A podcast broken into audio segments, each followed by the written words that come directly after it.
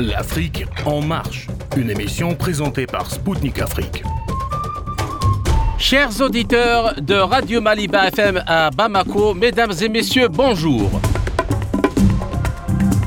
Je m'appelle Kamal Louadj, je suis journaliste correspondant à Radio Spoutnik Afrique et animateur de l'émission L'Afrique en marche. Dans cette nouvelle édition de l'Afrique en marche, je vais continuer à vous présenter les participants et les invités les plus remarquables du deuxième sommet Russie-Afrique qui s'est tenu à Saint-Pétersbourg. J'ai l'honneur et le plaisir de recevoir dans nos studios en direct de ce forum Ngolo Mbumba, vice-président de la Namibie, Nathalie Yamb, militante panafricaniste, Mahmat Adoum, président du Parti national républicain du Tchad, Dmitri Marozov, président du conseil d'administration de la société russe spécialisée en biotechnologie Biocad, ainsi que quatre représentants du monde des affaires ivoirien.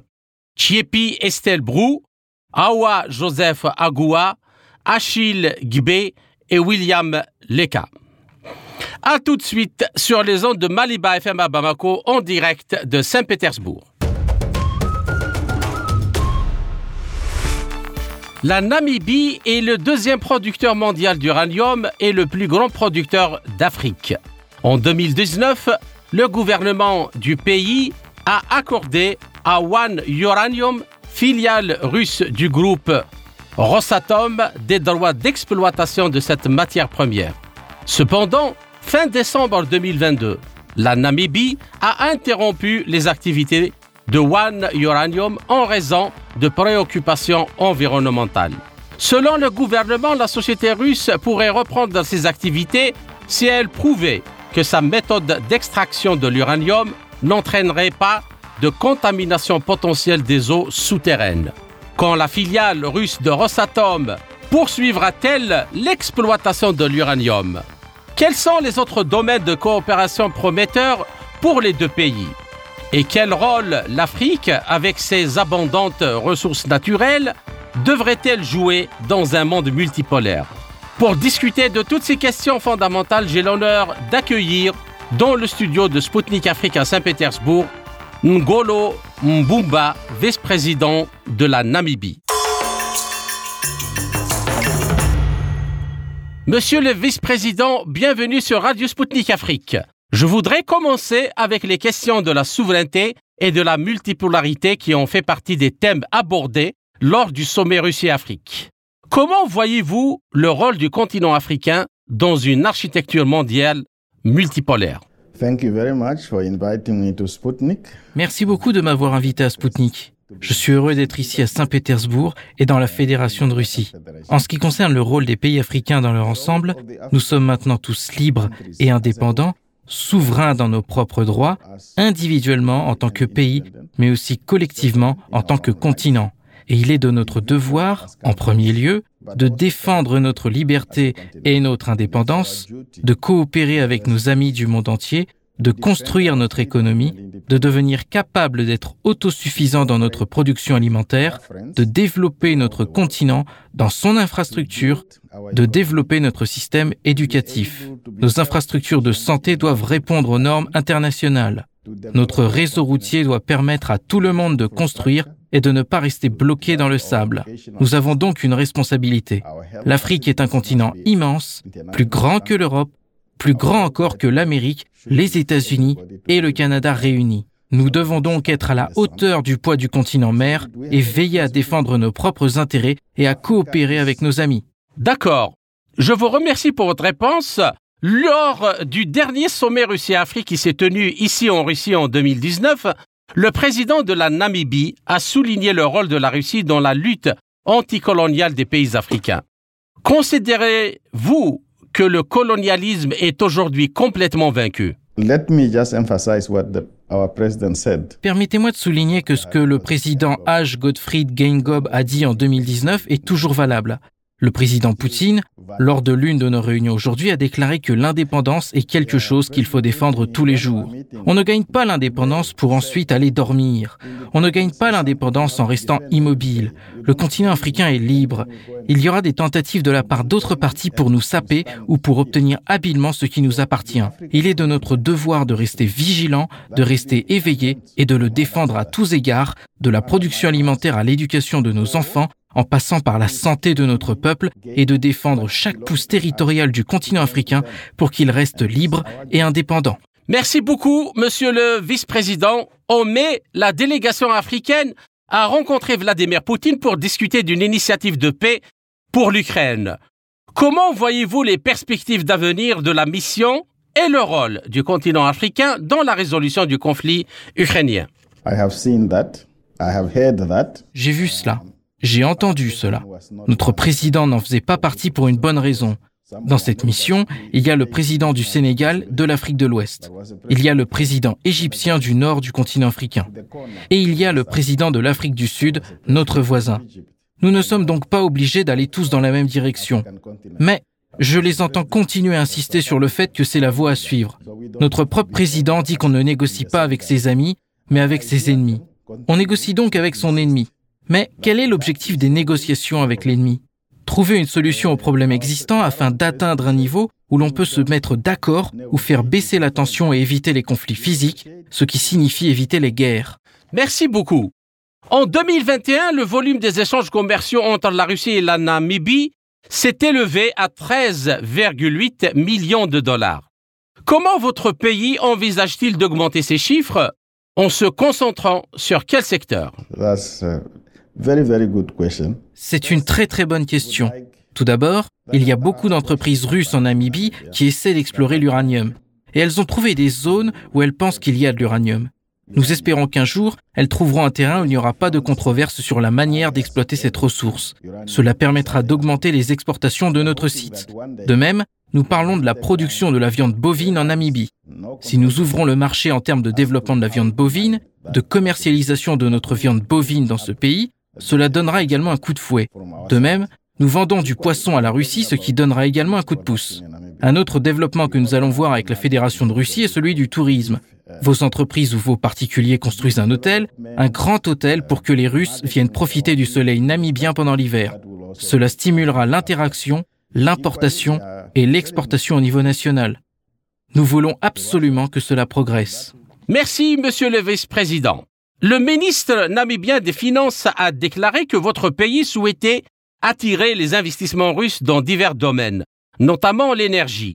Comment l'expérience de la Russie peut-elle être utile au projet énergétique namibien? Ce n'est pas seulement le ministre des Finances qui l'a dit, je l'ai dit aussi. Nous le disons tous. En bref, c'est la politique du gouvernement. Il annonce que nous avons besoin d'investissements et que nous allons les attirer, comme je l'ai déjà dit, dans les domaines où il existe de réelles possibilités, dans l'agriculture par exemple. Hier, le directeur général du Conseil de promotion et de développement des investissements a déclaré Nous avons besoin de personnes dotées de technologies. L'une des choses qui retarde notre développement dans l'agriculture, c'est que nous n'avons pas d'équipement, pas de tracteurs, pas de charrues.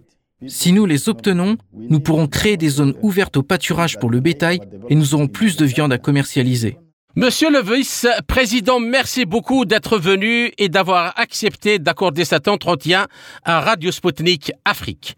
Nous apprécions beaucoup le temps que vous nous avez accordé. Nous espérons que vous avez apprécié votre séjour à Saint-Pétersbourg et que les sessions du deuxième sommet Russie-Afrique ont été fructueuses. Thank you very much. I like your name. Merci beaucoup. J'aime bien votre nom Spoutnik. Je vous félicite et je vous souhaite le meilleur pour l'avenir. C'était le vice-président namibien Ngolo Mbumba. Ainsi s'achève la première partie de notre émission. Chers auditeurs, je vous retrouve en compagnie de Nathalie Yamb, militante panafricaniste, dans quelques instants. À tout de suite.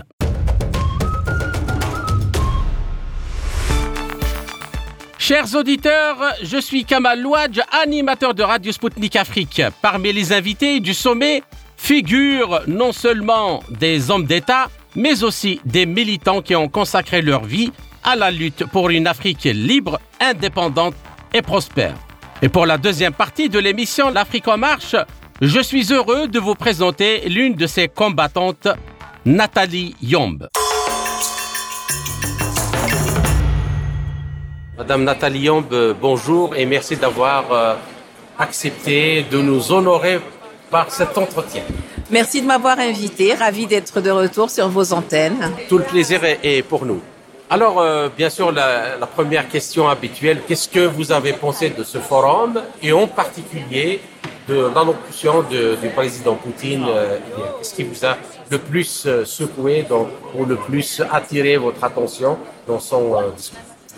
Bien écoutez, déjà, je, je suis contente que le forum ait pu se tenir hein, parce que c'était pas quelque chose qui était donné dans, dans le contexte euh, actuel et même passé. Normalement, ce forum aurait dû se tenir en Afrique puisque c'était en alternance et puis ça aurait dû se tenir en 2022 si je me trompe pas. Covid, tout ça, ça, ça a repoussé les choses. Donc j'étais contente que ça puisse se tenir. J'étais contente de voir que malgré euh, toute la diabolisation dont on fait l'objet euh, les, des parties prenantes, des gens ont quand même trouvé bon de se déplacer, que ce soit des officiels, que ce soit des privés, parce que le forum c'est le côté politique, mais le côté économique aussi. J'ai vu beaucoup de petites et moyennes entreprises africaines et, et russes d'ailleurs aussi venir être intéressées. Euh, en ce qui concerne le président Poutine, bon, l'allocution comme toujours très factuelle, très étayée avec des chiffres, la volonté de continuer une relation avec l'Afrique en la plaçant sous le signe du business.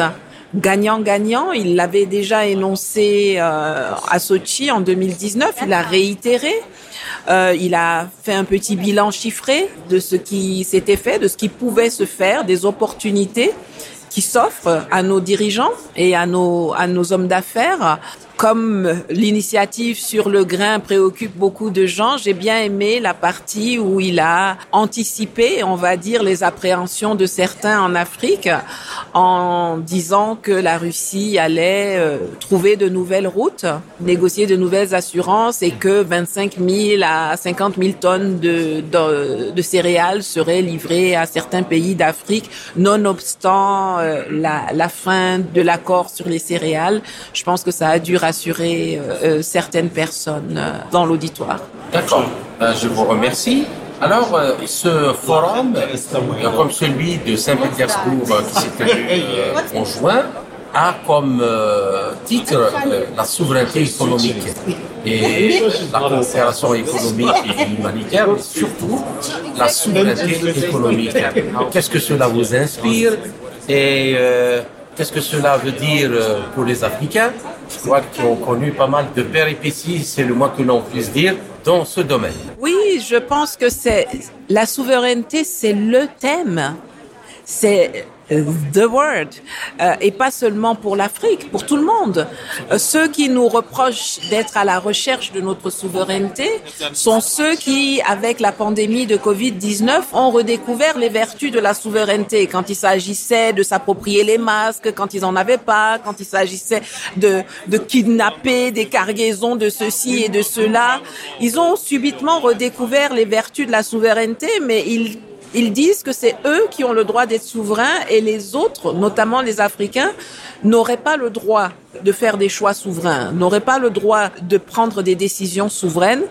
Je pense que ça a été très incitatif pour certains de nos chefs d'État et je considère que les chefs d'État qui ont fait le déplacement à ce forum ici sont des chefs d'État qui ont démontré leur volonté d'agir de façon souveraine. Il y a des gens qui étaient très attendus où c'était pas de surprise qu'ils viennent. Et il y en a d'autres qui ont été peut-être plus surprenants, qui a été plus surprenant de les voir. Mais je pense que c'est un message fort. C'est ceux qui ne se sont pas laissés impressionner, qui sont dans l'optique de la conquête d'une souveraineté, du respect de leurs choix souverains, de leurs décisions souveraines. Et euh, je trouve très intéressant que ce soit la Russie qui organise ce type de sommet. Les autres organisent toujours des sommets pour nous aider. Ils sont si gentils, ils sont si gentils, si désintéressés. Ils veulent toujours nous aider. Et on ressort toujours un peu plus pauvre qu'avant. un peu plus humilié qu'avant, un peu plus mendiant qu'avant. Venir dans un sommet parler d'égal à égal avec des hommes d'affaires, euh, avec des politiques qui vous considèrent et qui respectent vos décisions. Je répète souvent que la différence entre faire des affaires pour un État avec la Russie ou la Chine, peut-être même la Turquie, et l'Occident, c'est que ces pays-là ne cherchent pas à vous imposer un changement de régime si vous n'êtes pas d'accord avec eux ou quoi que ce soit. Ils sont opportunistes, ils utilisent les failles qui existent, c'est normal, tout État devrait le faire à leur avantage, mais ils ne mettent pas en œuvre des moyens pour venir vous déstabiliser, pour venir euh, vous perturber s'ils n'arrivent pas à obtenir ce qu'ils veulent. Et donc, euh, j'ose espérer.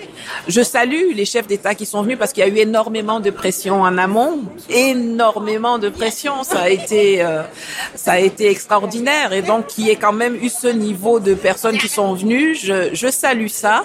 Et je, je pense que c'est un sommet qui est préparé en, avec la Russie et les États africains. Je pense que le choix de la souveraineté c'est une décision partagée entre les États africains et la Russie pour euh, caractériser ce sommet et je pense que c'est un message qui est envoyé à qui de droit. D'accord.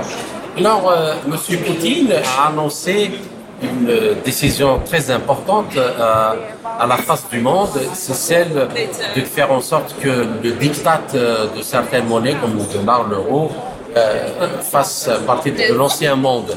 Pour moi, c'est la voie inéluctable si on entre, et nous tous qui aspirons à la dédollarisation de l'économie, parce que l'extraterritorialité du dollar est utilisée pour sanctionner des gens matin, midi et soir. Juste avant qu'on vienne à ce forum, les États-Unis s'assoient et sanctionnent trois dirigeants maliens parce qu'ils font les choix qui leur conviennent au Mali. J'ose espérer que les pays africains vont travailler aujourd'hui à ne plus simplement donner leur or ou vendre les ors, mais à raffiner leur propre or, à stocker leur or, parce que c'est ça qui va donner de la valeur à leur monnaie, à leurs échanges. C'est ça qui va les faire peser. Donc euh, moi, je salue cette euh, cette euh, mesure annoncée qui, pour moi, était une évidence. C'est une évidence contre lequel l'ancien monde va essayer de, de se battre. Ils vont essayer de faire reculer la chose, mais l'engouement pour la dédollarisation de l'économie est telle que euh, je pense que ça arrivera, ça arrivera. Le plus tôt ça arrivera, le mieux ça vaudra.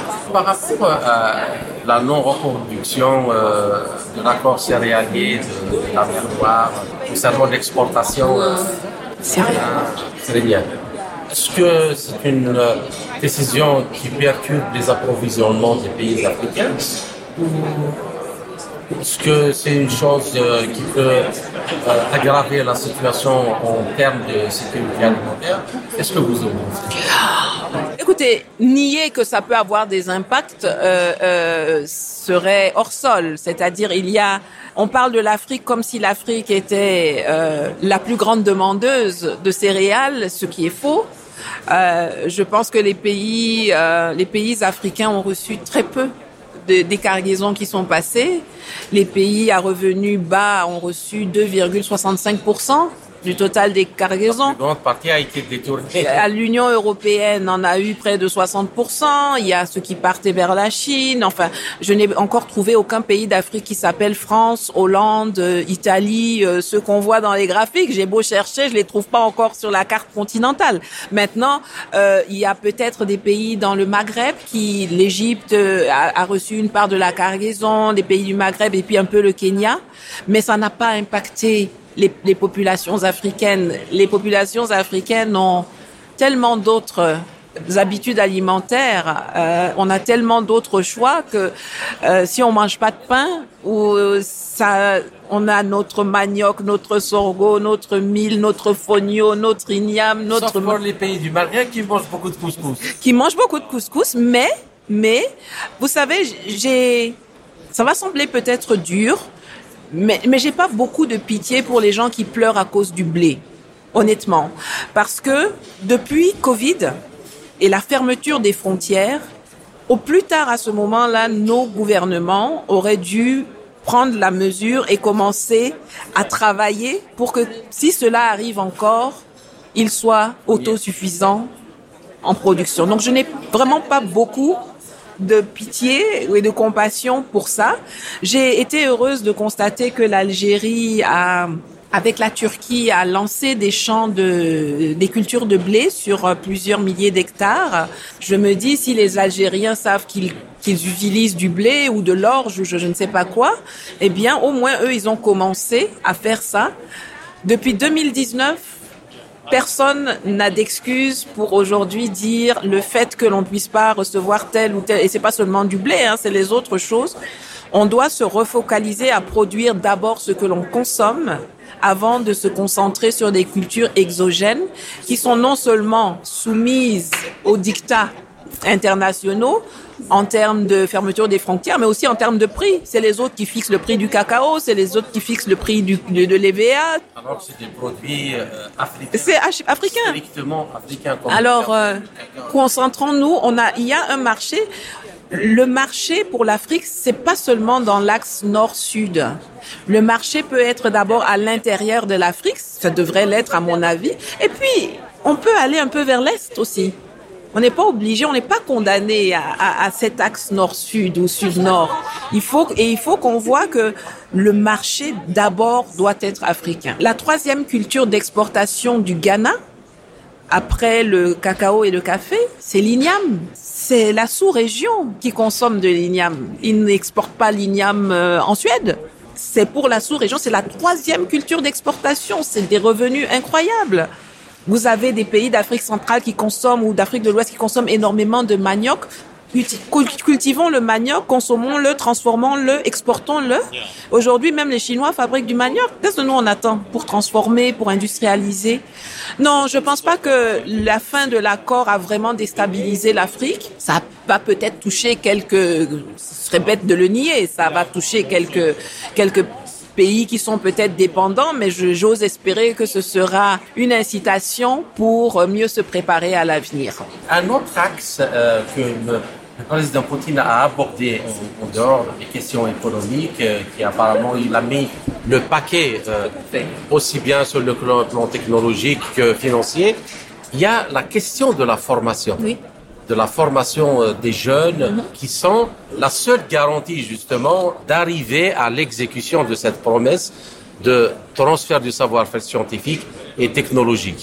Et donc, euh, et il a dit que le, la Russie va ouvrir des possibilités énormes pour que des jeunes Africains viennent se former aux technologies, à l'ingénierie, et à la science. C'est très important pour moi. J'ai d'ailleurs eu à avoir une session dans laquelle j'étais interrogée sur, je me suis exprimée sur les questions de l'éducation.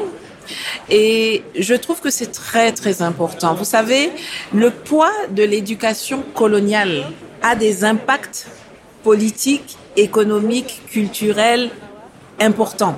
L'éducation façonne Absolument, c'est crucial, c'est crucial. Ça peut être un énorme facteur de développement ou votre plus grand talon d'Achille, selon ce que vous faites. Et toute, toute l'éducation que les pays africains en particulier, mais aussi dans les pays anglophones, et eux, ils ont, ils ont commencé à changer. Mais dans les pays africains francophones, toute l'éducation, c'est l'éducation coloniale, aujourd'hui encore. C'est-à-dire, on a, on nous a présenté tout le cursus scolaire consiste à présenter, à nous habituer à l'idée que l'Afrique serait un grand réservoir de matières premières dont la destinée est de servir aux autres qui ont la connaissance scientifique, qui ont euh, la recherche et développement, qui ont les, les personnes formées. C'est comme ça qu'on grandit. Sont inéluctables, voilà, inatteignables. Étaient, étaient des dons euh, du ciel est juste pour un, un, petit groupe de personnes. Et vous avez le système éducatif colonial dans lequel on est euh, a formé une petite élite d'Africains qui je vais être provocatrice peut-être encore une fois, mais ce qu'on appelle élite en Afrique, c'est pas nécessairement ce que ce qui s'appelle élite ailleurs. En Afrique, on ne qualifie pas quelqu'un d'élite parce qu'il a une connaissance particulière qu'il a acquise par lui-même dans un domaine particulier. En Afrique, tu peux avoir le plus grand diplôme de la plus grande université du monde, être diplômé en astronomie six fois du MIT ou de Harvard, tant que tu n'as pas été nommé ministre ou quelque chose par le gouvernement, on te considère pas comme une élite. Alors que ailleurs, c'est ceux qui ont la connaissance qui s'établissent comme élite. Nous, on a des élites au rabais, des gens qui sont nommés comme ça et dont l'ambition, c'est de maintenir un système euh, colonial plutôt que de promouvoir l'excellence, la connaissance, l'éducation dans leur propre pays. Cette dimension que le président Poutine a évoquée de la de la l'éducation, c'est crucial. Si la Russie arrive à accepter une nouvelle forme de coopération dans l'éducation qui va permettre de nous faire acquérir des, de former des ingénieurs dans le domaine euh, de l'engrais, des engrais, de la production agricole, de l'énergie nucléaire, euh, euh, de tout. Il y a tellement, il y a tellement de domaines où il y a de l'excellence en Russie, du savoir-faire en Russie. Si ils acceptent d'entrer dans cette nouvelle coopération sur l'éducation, alors ils vont prendre une place qui est aujourd'hui largement vacante. Parce que les, les colons historiques ne sont pas du tout dans cette optique. Et j'ai vu ici, pendant ce sommet, des gens qui étaient très, très, très intéressés à ça.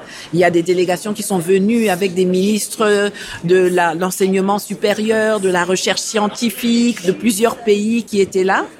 Et ça va être quelque chose d'extraordinaire de pouvoir se former et venir développer ça sur place, chez nous, et vendre le produit fini ailleurs. Euh, la Russie est très bonne en, en, nucléaire, par exemple, en énergie. Aujourd'hui, qu'est-ce que les Français ou les Occidentaux font? Ils prennent le yellow cake et puis ils vont transformer ça là-bas. Il s'agit pour nos dirigeants de dire aux Russes, vous savez transformer, on va former des gens chez vous, mais vous allez construire l'usine en Centrafrique, là où il y a la mine.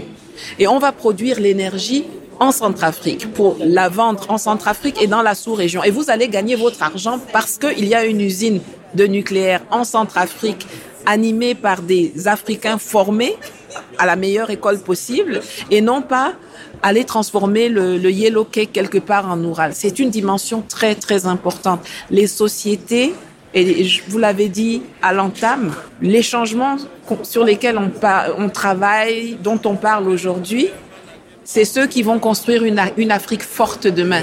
Il est beaucoup plus facile de construire des enfants forts que de réparer des adultes qui ont été cassés. Je trouve que ce que vous venez de dire est, extrêmement euh, intéressant et important parce que euh, vous faites le lien entre le système euh, colonial et le fait que même ceux qui sont formés, en réalité, on les forme juste pour être de petits techniciens, mais pas des inventeurs, mais pas des de découvreurs. Je peux l'affirmer parce que moi aussi j'ai une formation scientifique.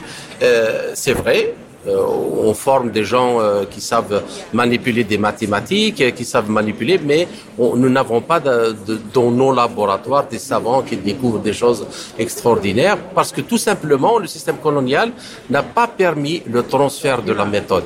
Il a transféré la technique, mais pas la méthode avec. Même pas toujours la technique, même pas toujours. Ouais. Dans beaucoup de pays en Afrique, dans le système public, on apprend l'informatique avec la craie au tableau. On vous explique que le langage informatique c'est 1 plus 1, mais les gens qui sont supposés être formés en informatique n'ont pas une tablette en main, un ordinateur en main dans laquelle, euh, sur lequel ils peuvent travailler, qu'ils peuvent analyser, qu'ils peuvent. Ils n'ont pas ça. On forme des perroquets au rabais, souvent, parce que le système francophone n'encourage pas le débat, la recherche, l'inventivité, la créativité. Dans le système francophone, pour exceller, pour avoir des bonnes notes, il faut répéter au mot près ce qu'on vous a appris.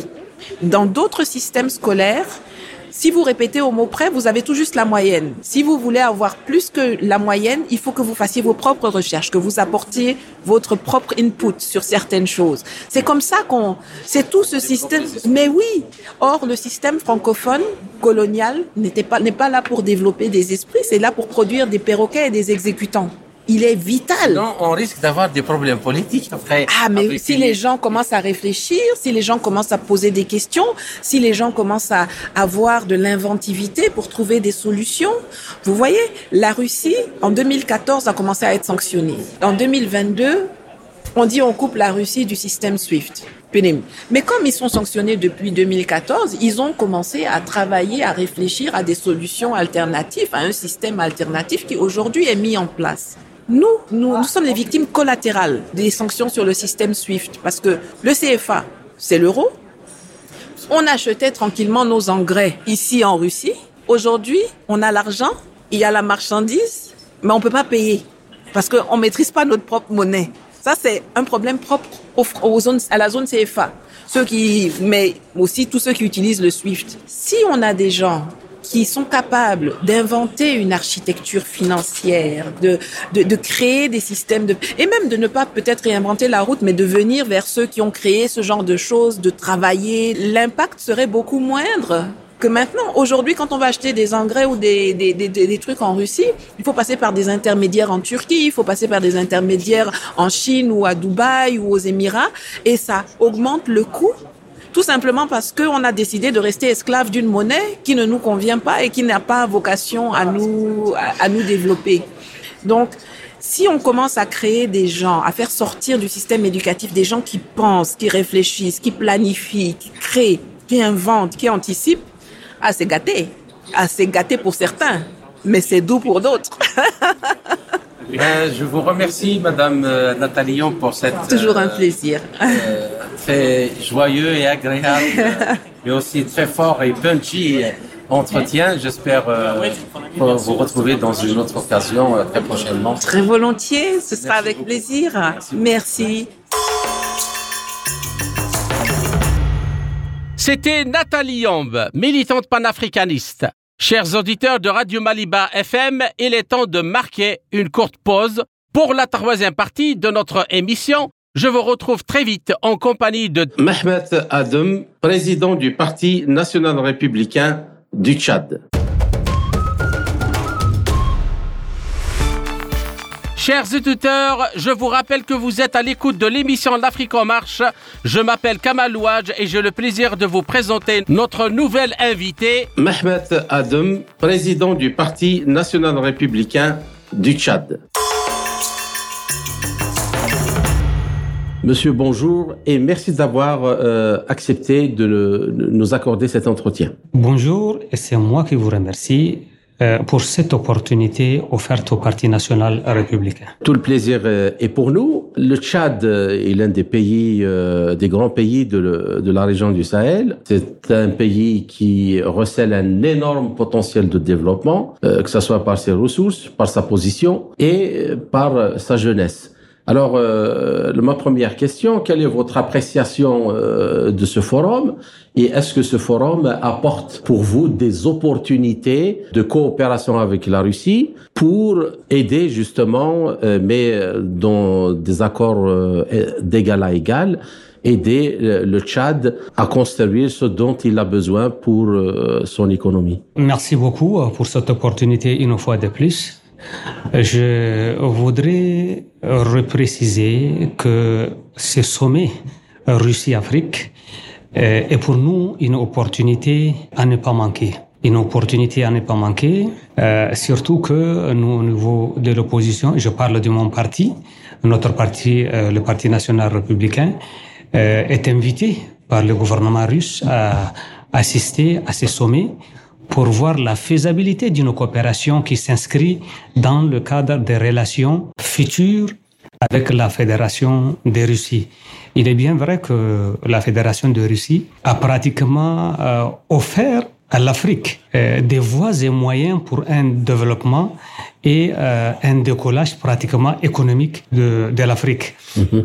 S'agissant du Parti national républicain qui est au Tchad, comme vous l'avez souligné tout à l'heure, le Tchad, non seulement est un pays de l'Afrique centrale et du Sahel en particulier, mais aussi euh, un pays stratégique euh, sur le plan géopolitique et qui, euh, qui a longtemps qui a longtemps pour son développement, malgré, nous on l'a dit hein, naturellement, que le Tchad est un accident géologique, étant donné que le pays regorge d'énormes potentialités et mais malheureusement, malheureusement, le, le, le, décollage économique, le développement de ces pays euh, reste à désirer. C'est pourquoi le Parti national républicain pense que euh, c'est une opportunité d'échange qui va s'inscrire dans le futur, et d'ailleurs le futur proche, pour que euh, le Tchad sorte quand même euh, de ses bourbiers.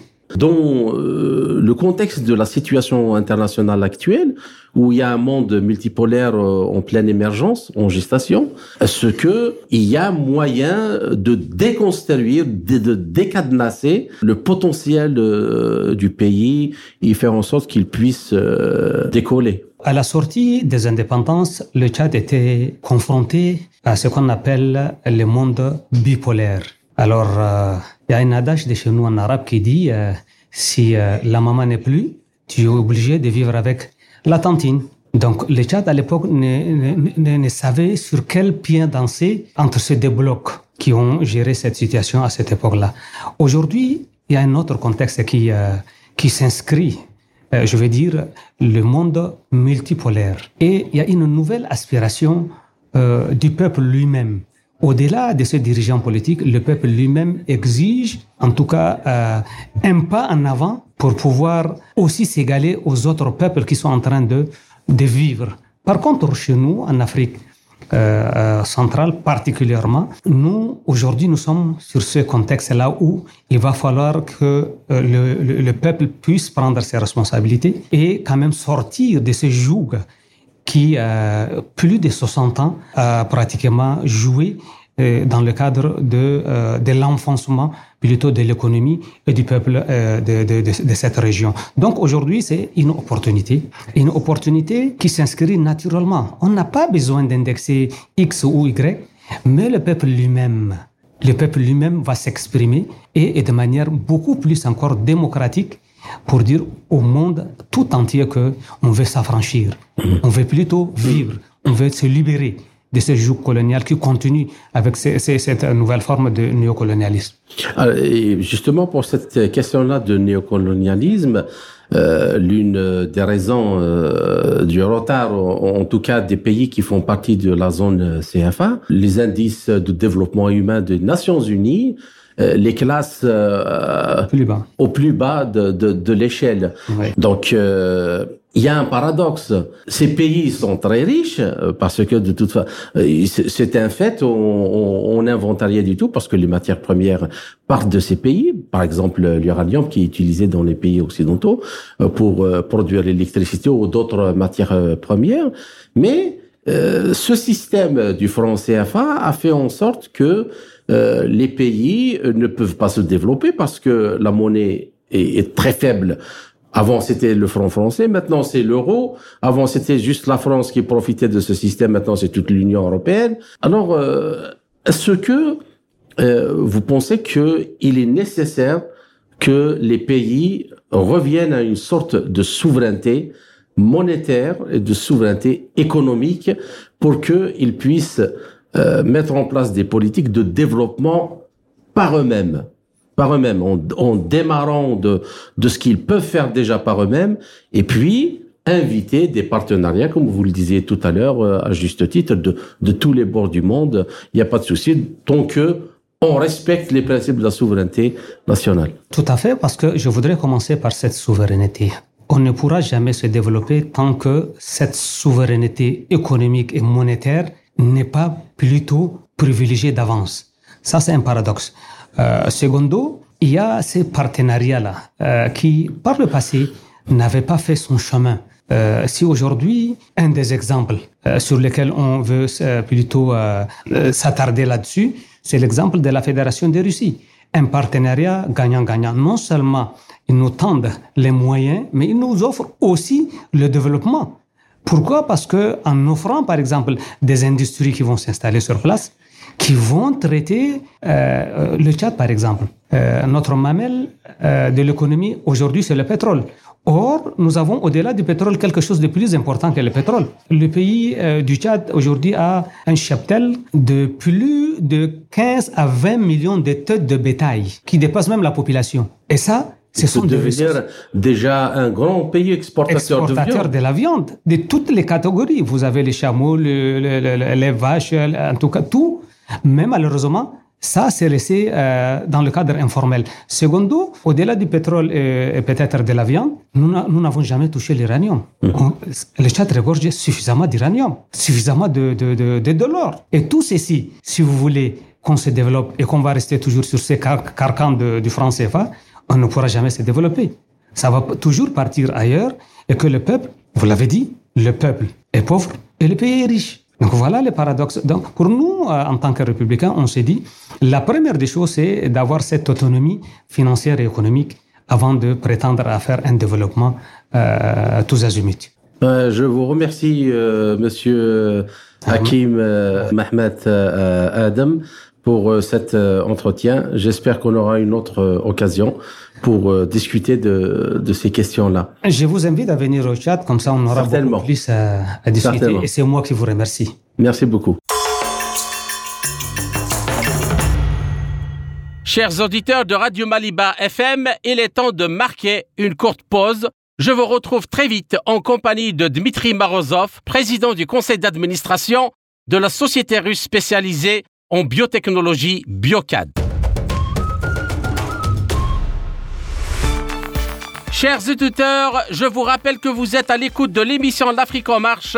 Je m'appelle Kamal Ouadj et j'ai le plaisir de vous présenter notre nouvelle invitée, qui vous exposera les aspects pratiques de la coopération entre la Russie et l'Afrique, qu'ils agissent de la création de nouvelles industries ou de l'enseignement. C'est Dmitri Marozov, président du conseil d'administration de la société russe spécialisée en biotechnologie Biocad. Monsieur Marozov, bienvenue sur les ondes de Radio Sputnik Afrique. Votre entreprise a annoncé un transfert de technologie pour localiser la production des médicaments anticancéreux en Algérie. Quelles opportunités cela offre-t-il aux fabricants locaux et à la population le transfert de technologie est une question fondamentale alors que le pays améliore son système de santé. Et nos collègues font déjà beaucoup pour améliorer le système de santé, en particulier dans le domaine de l'approvisionnement en médicaments. En effet, l'approvisionnement en médicaments est un facteur clé pour la fourniture de services médicaux de qualité. On sait trop bien qu'en cas d'interruption ou d'insuffisance de l'approvisionnement en médicaments, des personnes qui ne les ont pas reçus à temps peuvent même mourir. C'est pourquoi à l'heure actuelle, c'est une tendance mondiale qui consiste à fabriquer des médicaments sur le sol national en coopération. En Algérie, nous avons une entreprise partenaire, Saïdal, une entreprise publique où nos collègues sont très bien préparés, ont beaucoup d'expérience et ont exprimé un grand intérêt pour le transfert de processus technologiques sur leur site. À cette fin, nous avons organisé l'ensemble du processus liés au transfert de technologie. Mais la chose la plus importante est qu'une fois que nous aurons traversé et résolu tous les problèmes et aspects complexes liés au transfert de technologie, les prochains transferts seront plus faciles. En d'autres termes, nous pourrons parler ici de créer une sorte de plateforme technologique en Algérie où les prochains médicaments arriveront plus rapidement et atteindront le marché et les consommateurs plus rapidement. Nous y travaillons actuellement. En fait, une plateforme technologique complète sera créée avec nos partenaires. Elle comprendra une partie des opérations intégrées à nos plateformes qui seront menées sur le territoire algérien. Quel est l'avantage de votre technologie en particulier? Dès le début, nous avons essayé de professer ce principe de technologie flexible, adaptée et les plus modernes. Nous avons résolu un problème très similaire en Fédération de Russie. En effet, le problème de mondialisation dans lequel une usine immense approvisionne le monde entier ne fonctionnera plus. Nous avons compris que l'avenir appartenait à des lignes technologiques mobiles et maniables qui pourraient être localisées dans tel ou tel pays pour produire des médicaments. C'est pourquoi en Russie, nous avons emprunté cette voie. Nous avons créé des approches permettant de reconfigurer rapidement et d'avoir des lignes technologiques flexibles. Et nous offrons certaines de ces technologies à nos partenaires algériens. Avez-vous d'autres projets d'expansion en Algérie? Bien sûr, nous avons tout d'abord la liste des médicaments que nous allons localiser. Elle est assez large.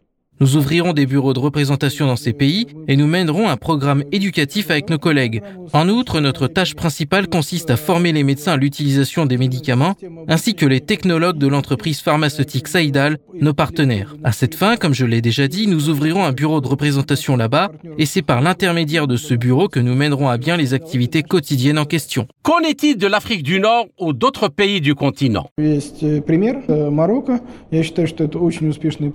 Nous avons l'exemple l'exemple du Maroc qui est une autre destination intéressante. Je pense que c'est un projet très réussi. Il y a une société qui s'appelle Sotema, des gens très gentils et très agréables avec lesquels nous travaillons depuis probablement plus de dix ans. Nous avons transféré quatre médicaments sur le site de Sotema. Et vous savez, il est intéressant de voir que Sotema, en tant qu'acteur local, grâce à cette coopération, est devenu le leader de son propre marché. Ils sont définitivement leaders en oncologie et dans d'autres segments, ils sont très bons. Le fait de disposer de médicaments modernes et efficaces pour le système de santé marocain s'est avéré très demandé. Et maintenant, ils augmentent leur production afin de produire un certain nombre de nos autres nouveaux médicaments. Je pense donc que cette approche, qui consiste à partager des technologies, à apporter un produit développé et à créer une sorte d'infrastructure dans un autre pays avec ses partenaires, est la plus efficace. Elle va à l'encontre de la mondialisation. Bien sûr, il est préférable de produire localement et d'avoir un accès direct à toutes les technologies disponibles aujourd'hui. Et d'autres pays du continent comme l'Afrique du Sud. En Afrique du Sud, nous sommes à la phase finale de l'enregistrement de nos médicaments. Récemment, des collègues sud-africains sont venus nous voir. Ils ont fait preuve d'un très bon niveau de connaissance et nous avons montré nos processus de production. Nous avons également montré les systèmes qui garantissent la qualité. Nos collègues sud-africains ont été satisfaits et nous attendons l'enregistrement de nos médicaments en Afrique du Sud dans un avenir proche. En outre, nous envisagerons diverses options de partenariat pour la localisation de nos médicaments en Afrique du Sud. Vos activités ont-elles été affectées par les sanctions occidentales imposées à la Russie? Et étant donné que vous travaillez dans un domaine socialement important, comment évaluez-vous la création d'obstacles artificiels à vos activités? Знаете, это Vous savez, c'est une question très compliquée. Bien sûr, comme pour tout le monde, cela a eu un impact. Mais tout d'abord, lorsque le système financier d'un pays souffre, cela affecte indirectement les entreprises. C'est la première chose. La deuxième chose concerne bien sûr un certain nombre de sanctions connexes parce que l'activité pharmaceutique est liée au fait que vous avez beaucoup de liens avec d'autres segments de l'industrie. Par exemple, l'industrie chimique, l'instrumentation. Et dans ces segments, l'impact des sanctions est très fort. Et malheureusement, nous sommes souvent privés du soutien des entreprises des pays occidentaux en matière d'équipement analytique, de fourniture de certains composants chimiques. Et bien sûr, tout cela a dû être remplacé d'une manière ou d'une autre. Mais le modèle de notre organisation a été conçu de telle sorte que nous n'avons jamais compté uniquement sur les équipements provenant de l'Occident. Nous concevons depuis longtemps nos propres équipements de traitement. Nous concevons nos propres processus depuis longtemps, ce qui nous a beaucoup aidé à survivre au fait malheureusement désagréable que des sanctions ont été imposées à des secteurs parallèles de l'économie russe. Dans le cadre du sommet, de nombreuses déclarations ont été faites sur le développement des relations commerciales et des transactions dans les monnaies nationales. Comment ces projets se présentent-ils d'un point de vue commercial? Je ne suis pas un financier, mais je pense que le système financier doit en principe se développer et il doit s'adapter aux défis auxquels nous sommes confrontés. C'est pourquoi, bien sûr, j'ai une attitude positive à l'égard des règlements en monnaie nationale. Si nous avons la possibilité d'utiliser les monnaies nationales dans les règlements avec nos partenaires, c'est une bonne chose. L'essentiel est que le système financier ait le temps de se développer et de nous offrir cette possibilité. Si vous exportez vers d'autres pays et que vous voulez vraiment devenir fortement, profondément localisé, vous devez bien sûr prendre en compte tous les aspects liés aux monnaies nationales, Bien sûr, il y a une demande en ce sens de la part des entreprises, mais plus la coopération se poursuit, plus la localisation de certaines entreprises dans les pays partenaires s'intensifie, plus il y aura de demandes sur ce qu'il convient de faire avec la monnaie nationale et sur la manière de l'utiliser. En effet, le montant de nos produits est libellé en devise nationale du pays vers lequel nous exportons.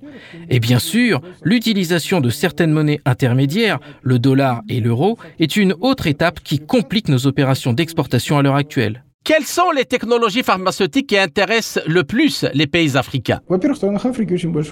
Tout d'abord, les pays africains sont très peuplés. Nous sommes conscients que tout le monde entend encore parler du Covid. Et il est clair que des mécanismes absolument clairs et formalisés de lutte contre les maladies infectieuses doivent être localisés. Ainsi, bien sûr, plus les Africains peuvent produire par eux-mêmes ou en coopération avec quelqu'un d'autre, moins ils sont dépendants. Je pense que cette question figure désormais à l'ordre du jour de tous les pays. Mais en même temps, nous comprenons bien que dans une vie paisible, et non dans une épidémie, les grandes maladies n'ont pas disparu. Le cancer, les maladies auto-immunes et d'autres encore sont toujours là. Et bien sûr, elles doivent être traitées. Les maladies infectieuses ne sont pas les seules à présenter un grand intérêt. Le traitement des maladies oncologiques suscite également un grand intérêt, de même que les méthodes thérapeutiques modernes, l'introduction de médicaments modernes tels que les inhibiteurs de point de contrôle et les médicaments modernes issus du domaine de l'immunologie. Il s'agit là d'une tendance moderne, car bien entendu, les personnes qui vivent en Afrique devraient avoir accès à une assistance de haute technologie. Et les soins de haute technologie impliquent à la fois des équipements modernes, des médecins bien formés et des médicaments modernes. Quel que soit le niveau d'éducation d'un médecin, même s'il est excellent en matière de diagnostic, l'accès au régime thérapeutique moderne est déterminé par la disponibilité des médicaments. Participez-vous à la formation de spécialistes africains dans le cadre du transfert de technologie? Dans le cadre du transfert de technologie, tout un volet de formation et d'exploitation en commun des équipements technologiques à fournir est envisagé. Et la formation aux techniques technologiques prévue.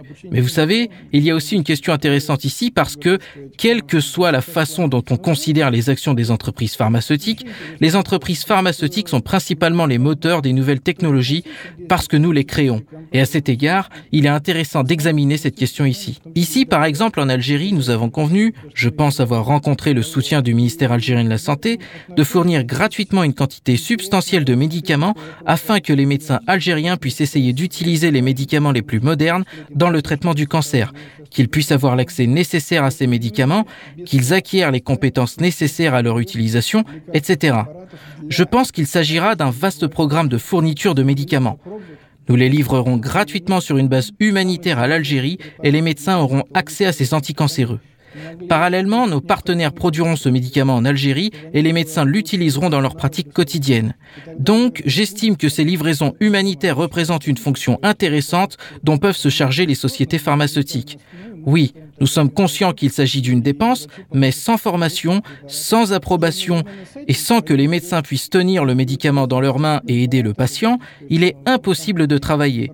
Les médecins peuvent voir les résultats du médicament et c'est la chose la plus importante. Je pense que nous l'utiliserons activement dans d'autres pays africains. Et comment évaluez-vous les résultats du sommet? Vous savez, je pense que le sommet est une excellente occasion de se rencontrer, de discuter de problèmes urgents, de revoir des collègues que l'on n'a pas vus depuis longtemps et de leur parler. Je pense que beaucoup de choses intéressantes en sortiront. C'est Dmitri Marozov, président du conseil d'administration de la société russe spécialisée en biotechnologie Biocad. Chers auditeurs, nous revenons très vite pour la partie finale de notre émission et les invités de studio de Radio Sputnik Afrique seront des représentants du monde des affaires ivoiriens. À tout de suite. Chers auditeurs, je suis Kamal Louadj, animateur de Radio Sputnik Afrique. Pour la partie finale de l'émission, L'Afrique en marche, je suis heureux d'inviter à notre studio à Saint-Pétersbourg des représentants du monde des affaires ivoiriens. Pour cet entretien, j'ai le plaisir de recevoir dans nos studios trois hommes d'affaires et une femme d'affaires euh, du Côte d'Ivoire. C'est très rare. Et c'est un très grand plaisir de vous recevoir, madame. Donc, euh, qui sont spécialisés dans le domaine du BTP, donc euh, du bâtiment et des travaux publics. Alors, euh, je vous laisse nous dire vos, vos, noms et saluer avant de commencer. moi, c'est Monsieur Agua, Agua Joseph, président directeur général de l'entreprise Bétanie Foncier. Je viens de la Côte d'Ivoire. À nous, ça, c'est la citation africaine. ouais. Voilà. Ok, moi c'est Dambrou chez Pi Estelle. Je suis DG de la structure CNV, mm SAL. Voilà, euh, donc euh, je viens de la Côte d'Ivoire. Ahio. oui, moi c'est Gbei Achille. Je suis ivoirien, je viens de la Côte d'Ivoire, notamment le pays de Didier Drogba, comme on le dit. Voilà, je suis dans le BTP au sein de GBC Group. Voilà. Ah, au Je vous salue. Je suis Monsieur Leka William. Je suis euh, dans le BTP. Je suis directeur du foncier de la construction d'une société dénommée GBC Group à Yoka. Madame, euh, messieurs, je, je vous remercie et bienvenue dans nos studios. Alors, euh, la question de, de la transformation des matières premières, parce que quand on dit, ça je crois que c'est le, le cas de tous les pays, quand le bâtiment va bien, le pays, toute l'économie va bien. Si le bâtiment s'écroule, c'est toute l'économie qui s'écroule. Alors, les pays africains ont besoin d'une souveraineté économique.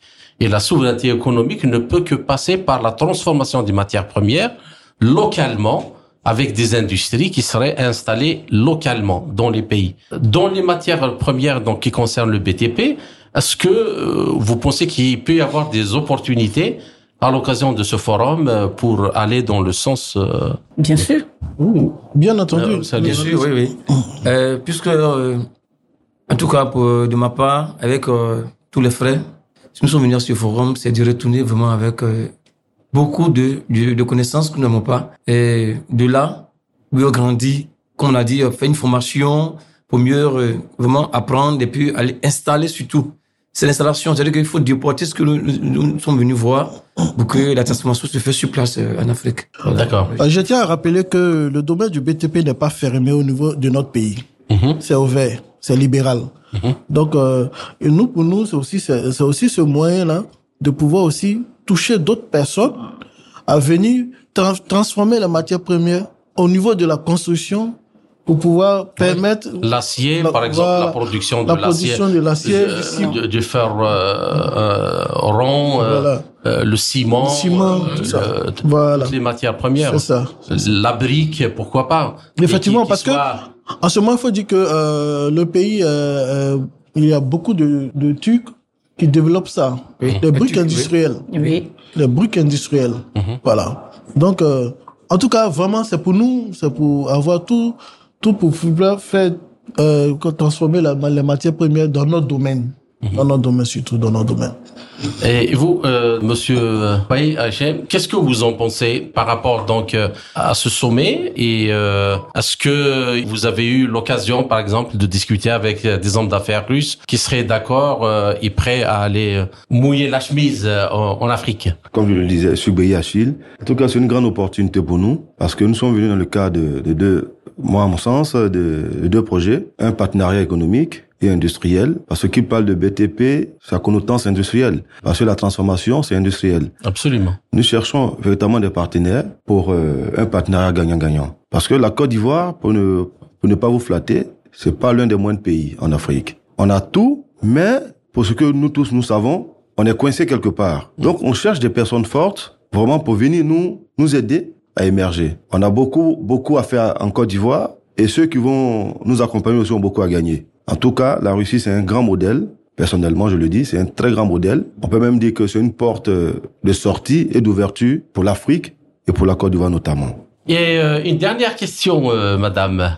C'est rare de voir des femmes d'affaires africaines, parce que notamment dans des secteurs qui sont réservés généralement aux hommes. Parce que le BTP, il faut aller sur les chantiers, Oui. il faut, hein, il faut crier, gueuler, ça. faites votre travail. Alors comment comment ça se passe pour vous? Le BTP, pour nous, euh, vraiment, c'est, je sais pas si je peux m'exprimer, si c'est vraiment euh, comme un, jeu. C'est-à-dire quoi? Quand je quand je dis un jeu, ça c'est en griffe, c'est-à-dire que nous nous sentons bien dans la chose. D'accord. Voilà, nous sentons bien dans la chose comme les hommes. Voilà, on a tendance à dire que ce sont des, c'est- c'est c'est un métier vraiment très difficile, c'est seulement que réservé aux hommes, ainsi de suite, voilà. Mais je pense que ce métier aussi est réservé aussi aux femmes, Oui. aux femmes fortes bien sûr. Et, la femme- et, et- et les femmes, elles sont, elles- elles sont rigoureuses. Vraiment très très très très rigoureuse, voilà.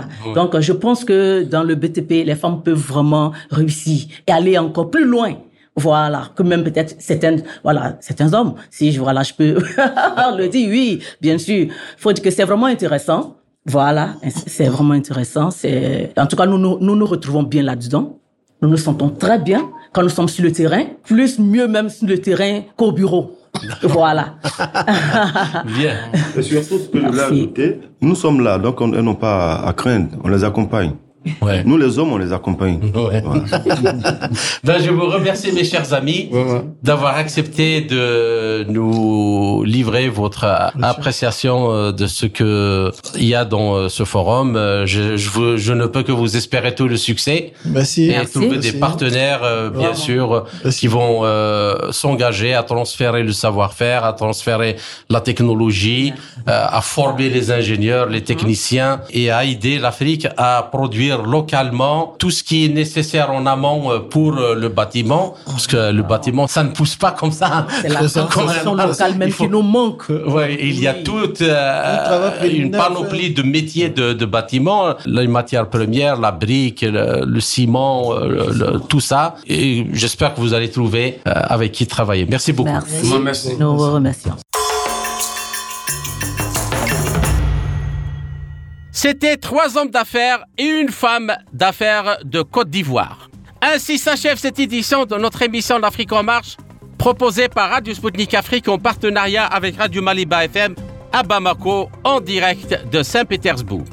Je suis Kamal Louadj, merci de nous avoir suivis, tout en espérant avoir été à la hauteur de vos attentes, chers amis. Je vous retrouverai très bientôt pour une autre émission. D'ici là, portez-vous bien. L'Afrique en marche. Une émission présentée par Spoutnik Afrique.